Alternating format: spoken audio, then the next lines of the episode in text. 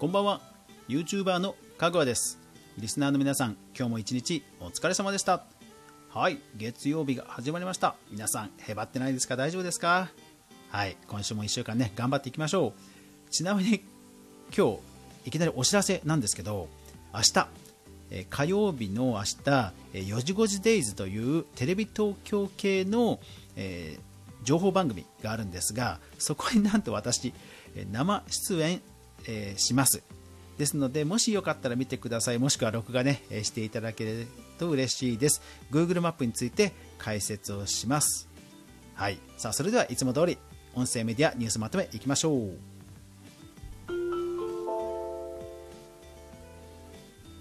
かぐわ飯。この番組は YouTuber であるかぐわが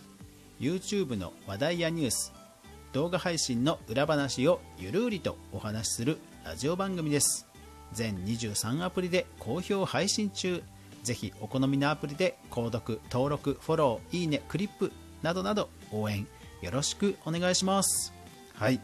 えー、テレビ出演の話はね、えー、また後日談で裏話などもご紹介したいと思いますので早速ね、えー、音声メディアニュースまとめいきましょう。2020年6月第2週6月8日から14日までの間に見つけました。音声メディア関連のニュースまとめです。えー、ポッドキャストやスタンド FM、ラジオトークなどなど音声メディア周りのね、ニュースをまるっと1週間コンパクトにお届けします。さあ、今週の注目ピックアップなんですが、えー、まあ、まとめ記事的な、まあ、記事ですね。コロナ禍で明暗が分かれた、ポッドキャストの勝者と敗者。ディジで日本版6月12日まあ、いわゆる、えー、考察、レビュー、えー、レポート記事なんですがあのぜひ音声メディアに関わる方は皆さん読まれるといいと思います。だいたいさらっと目についたところ要約しますと、まあ、コロナ禍で、えー、全般ね、え、視聴が増えたと、え4月の聴取数が、え増加したと、まあ、これはいいと思うんですよね。で中でも、え教育番組まあ、海外の記事なんですけど教育番組が20%増加したらしいんですよね。で一方でやっぱり通勤がなくなったので、えー、そういった通勤ニーズの番組は減少したと。あとスポーツとかイベントごとがねなくなりましたのでスポーツの聴取も4.5%減少と。ただそういう意味では教育とかあとそのスポ Spotify でも動画付き音声っていうのがあるんですがいわゆるプラス動画というのが増えたということらしいんですよね。ですから動画まで含めるといよいよ広告ね乗っかってきそうですしあと素早く広告コンテンツが作れるっていうことでもどうやらあの音声広告ね注目されたらしいんですよねだからやっぱりちょっとここでまた違った動きが見られて動画、えー、音声メディア周りまたなんか活況を呈してきそうで面白くなりそうですですから一方でね、こういうデータ、特に日本のね、えー、音声プラットフォーマー、ぜひね、こういうデータどんどん出してほしいなとは思いました。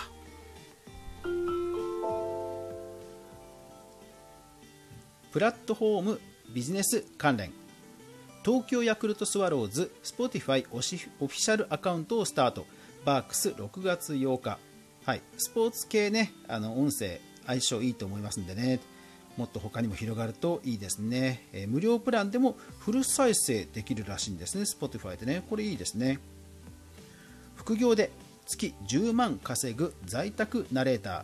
ニコニコニュース。6月8日。うん。あの YouTube のほら漫画動画あるじゃないですか。あれのナレーションですね多分ね。うん。そうだからナレーター声をやっぱり乗っけるっていうニーズはね本当まだまだ増えそうな気がしますね。ポッドヒーローが挑戦する新しいサブスクモデルとは？ブリッジ6月11日、はい。えー、これ何かっていうと他の媒体でも扱ってるんですが、えーと、ポッドキャストってアプリをどんなアプリ使ってもいいんですよね、えー、Apple Podcast がもちろん一番有名ですけども、えー、ポッドキャストっていう仕組みに従ってれば再生するプレイヤーは実はいろんなアプリ使えるんですよ。でこのポッドヒーローもその一つです。ただ新しいところはこのポッドヒーローにユーザー登録するとサブスク要は月額500円とか何ドルとかっていうふうに課金ができるんですがでも聞くのは無料のポッドキャストなんですよ。Apple Podcast とかでも普通に聞けるやつね。じゃあなんで課金するかっていうといわゆる応援です。このポッドキャスターさんこのポッドキャスターさんっていうふうにユーザーは自分でどれに課金するか決められるそうです。なのでマネタイズの方法として注目されていて他のこのブリッジ以外でも扱っているメディアがありましたまあ、こうした動きね広がるんでしょうかね、ポッドキャストの97%は収益ゼロという調査もあるぐらいですから、まあ、注目されていくんでしょうね。アプリ絡みで言うと、これはね、ちょっと由々しきニュースですね。中国の Apple App Store から2つのポッドキャストアプリが消えると。まあ、要は内容はあのそういう検閲したい内容だと思うんですけど、まあえー、それに関して2つのポッドキャストアプリ、まあ、どのアプリでも再生できるわけですけど2つのポケットキャストとかかな？結構有名なアプリなんですけどなんか消えちゃったらしいんですよね。これはちょっといかんねなんだろうなって感じですよね、えー、Spotify にプライドコーナーが登場と。まあプレイリスト、えー、エキサイトニュース6月11日と、えー、プレイリストの、まあ、ニュース記事なんですけどその中に LGBTQIA の、えポッドキャスト番組もあったりして、まあ、ちょっとさすが Spotify だなということでピックアップしました。えー、っと Zencastr が人気高まるビデオポッドキャストツールを限定版ベータとしてテスト中 TechCrunch Japan 6月13日、うん、動画ですねうんでもね一時期アップルもやってましたけどまあ Spotify もテスト中ということでまあどうなっていくんでしょうね。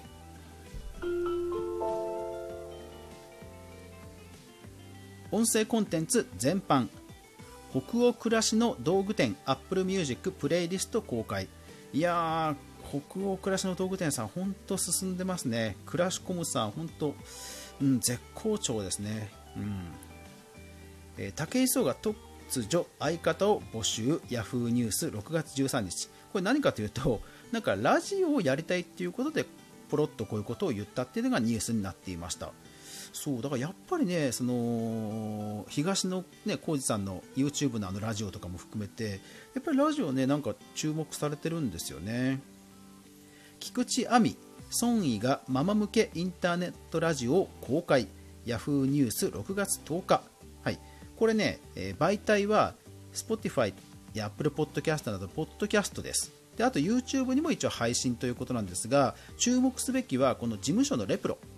レプロさんが、えー、音声事業としてプレスリリース出してるんですよね。だから今後もしかするとねあの他の番組増えてくるかもしれないのでちょっとこれは注目していきたいと思います。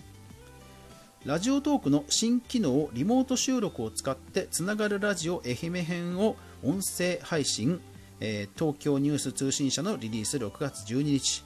まあ、要は実際のラジオ番組のアナウンサーさんアナウンサーさんたちがえー、ラジオトークのリモート機能を使って、まあ、番組やってますよっていうリリースです。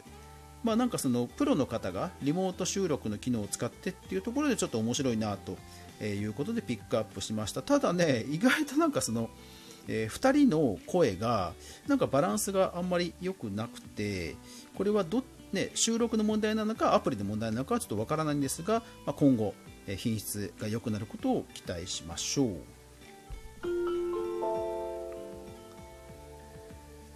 データ統計関連。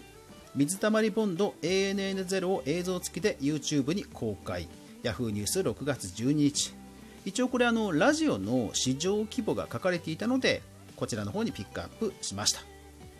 桃江さんサブスク収入は少額、えー、au ウェブポータル芸能ニュース6月12日と。